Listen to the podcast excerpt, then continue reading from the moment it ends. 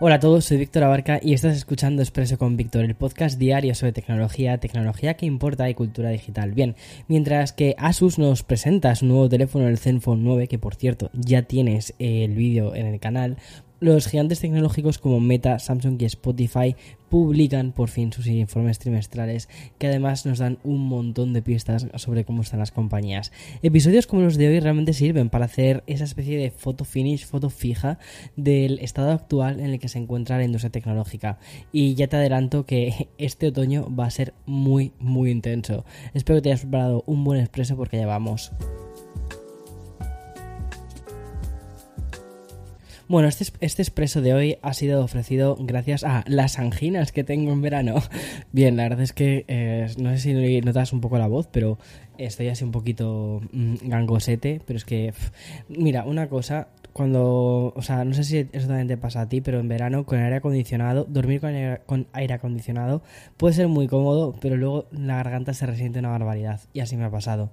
Bueno, igual también esto me ocurre a mí, también probablemente eh, esta otra cosa que también me suceda, también te pase a ti. Y es que quizás no seas un gran fan de las noticias económicas o un mm, conocedor, ¿sabes?, sobre cómo funciona Wall Street. Pero reconócelo, las semanas en las que todas las grandes corporaciones tecnológicas publican sus informes trimestrales son apasionantes porque de repente y concentrados en muy pocos días entendemos un poco cómo está funcionando la industria tecnológica.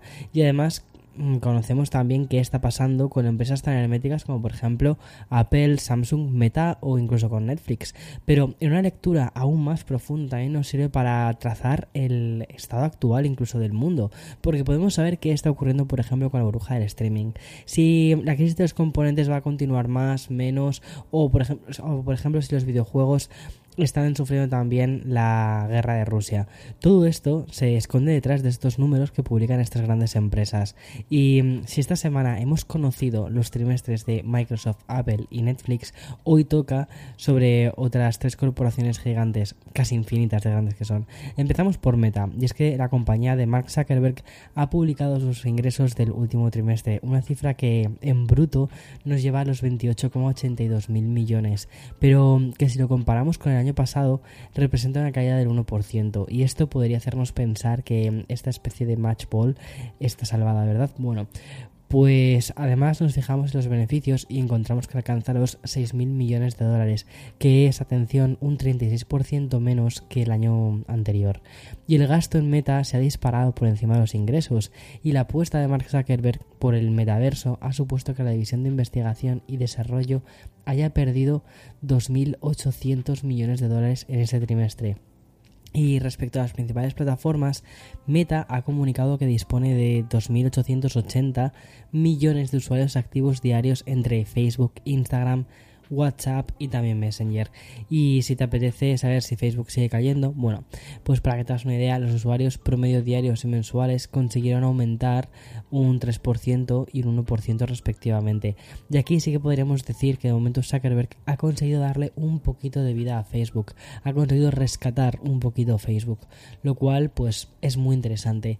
Y de manera ya más breve vamos a detenernos también en el trimestre de Samsung, porque la compañía reportó ayer unos, unos ingresos de 50 mil millones y un beneficio de 10.800 millones de dólares, es decir, un 12% más que en el mismo periodo del año anterior. Sin embargo, desde Samsung también anuncian un descenso en la demanda de los chips para productos de consumo, es decir, teléfonos móviles y PC principalmente. Y es que en la compañía de Corea del Sur vaticinan que los problemas sociopolíticos y económicos actuales van a provocar que las ventas de los smartphones tampoco aumenten el próximo trimestre. Incluso teniendo en el horno dos teléfonos tan fuertes como son los nuevos Flip, el, Z Flip 4 y el Fold, o sea, una pasada. Y bueno, ya para cerrar este bloque también dedicado un poquito a los números y mm, el trimestre de estas grandes corporaciones tecnológicas, vamos a hablar de Spotify, porque según ha comunicado la compañía de origen sueco, no se ha producido ninguna caída en el número de usuarios y a diferencia de otros sites como Netflix, Spotify, puede celebrar un aumento de suscriptores, alcanzando ya los 433 millones de usuarios frente a los 420 que tenían en el trimestre anterior. Y de esta cifra se desgrana que 188 millones de ellos están pagando por la versión premium, un salto de 6 millones respecto al primer trimestre del 2022, lo cual es muy interesante porque hace ver que, al final Spotify sí que está poniendo en valor la apuesta por el contenido premium. Tengo que decir que eh, Spotify patrocina, es uno de los patrocinadores de este, de este podcast, ¿vale? Eh, pero aún así, bueno, el contenido de este podcast es 100% libre como, como te puedes imaginar. Voy a hacer una pequeña pausa para meter el sponsor y continúo con más y dar un sorbito de agua que me estoy quedando sin voz. Bueno, aquí dice agua, dice al expreso con hielo que me he preparado, ¿vale? Pero bueno, para mí es que me bebo los expresos últimamente como si fuesen agua. En fin, tras los informes que te estaba diciendo antes, ¿no?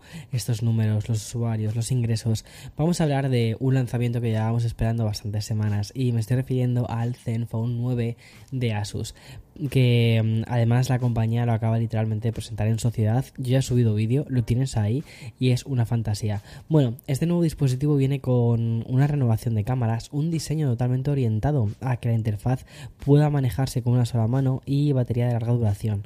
Y además me ha parecido muy curioso, ¿vale? Porque efectivamente sí que es muy cómodo utilizar con una sola mano. Ahora mismo, de hecho, lo tengo aquí delante.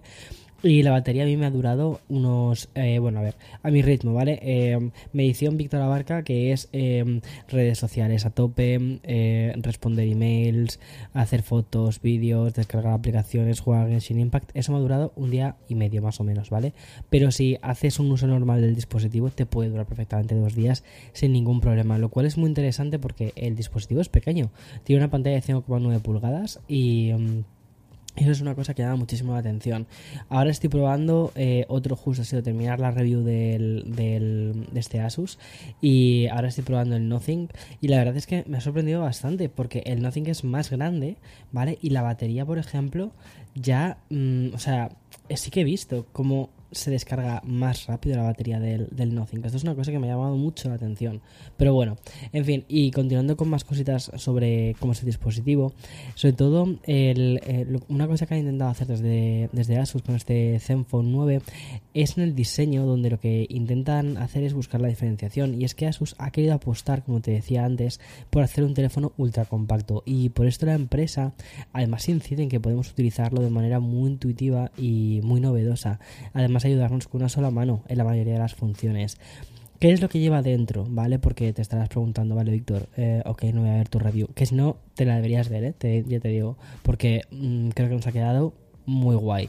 Bueno, pues eh, lo que lleva dentro es el Snapdragon 8 eh, Plus generación 1. Ya sabes, esta iteración que está más optimizada sobre todo para temas de batería. Y luego una cosa que te encuentras muy llamativa en la parte trasera son las dos cámaras, que además vienen firmadas por Sony. Mientras que el gran angular alcanza los 50 megapíxeles, el super gran angular es también uno de los últimos modelos de Sony. Pero si tuviese que destacar una cosa importante de estas dos cámaras es la estabilización de seis ejes que han metido. Y esta característica la verdad es que no sueles encontrarla en dispositivos similares. De esta manera también obtenemos fotos más nítidas y vídeos con un aspecto cinematográfico. De hecho, hay una cosa que tienen que se llama como hiper. ¿Cómo lo han llamado? Hyperflow Stabilization o algo así. Que es como, como un rollo súper estable de la cámara y tal. Y es curioso porque si te fijas. Eh, o sea, ahora mismo, ¿vale? Teniendo el teléfono delante, si activas la cámara y pones el Superflow Stabilization, notas como la lente, o sea, como el sensor se mueve, pero de una forma como muy interesante, o sea, como más despacio, como mucho más tipo cámara. Es, es curioso, se percibe desde fuera, ¿eh? Bueno, y como te decía antes, la batería no alcanza los 4500 mAh, pero llega a ofrecernos eh, esos casi dos días de batería. La verdad es que es un, es un dispositivo muy interesante. Creo que le han dado a muchos o sea, em, han cogido como la hoja de especificaciones y le han dado check a muchas cosas muy interesantes y creo que por eso merece bastante la pena. Sin embargo, una cosa que me hubiese gustado que hubiesen hecho es que, por ejemplo, ya lleva Android 12 y es que este Android 12 no es no lo veo tan limpio, no sé cómo explicarme, pero no lo veo tan limpio como por ejemplo como el Android 12 que me encuentro en el en el en el Pixel, ¿vale? O sea, todavía le faltan algunas cositas, algunos iconitos para poner, no sé, pequeñas cosas que dices, un trabajo más de software falta, ¿sabes? Eh, y sobre todo también en la parte de las cámaras. Pero bueno, en general es un teléfono que me ha gustado mucho. Échale un ojo a la review porque te cuento todo. Bueno, y hoy también tengo que hablarte de Apple. Y es que los de Cupertino lanzaron ayer la cuarta versión beta del inminente iOS 16. Ya lo tengo instalado en el iPhone 13 Pro Max. La verdad es que no he tenido ningún problema. Me va todo, me va todo fenomenal. Funciona como la seda. Y si tuviese que destacar uno de los cambios que, han puesto, te diría que el que implica iMessage y es que la aplicación ha pasado de permitir la edición y eliminación de los mensajes enviados a limitar esa edición y la opción de limitar los, los mensajes. Ahora solo vamos a disponer de 15 minutos para esto. Que bueno, que no está mal, ¿sabes? Lo típico que, a ver, seamos sinceros, ¿cuántas veces no hemos estado en la situación? Voy a decir, bueno, ¿cuántas veces un amigo tuyo no ha estado en la situación que ha enviado un mensaje del que luego se ha arrepentido? Bueno, pues yo creo que todos hemos estado ahí, ¿no?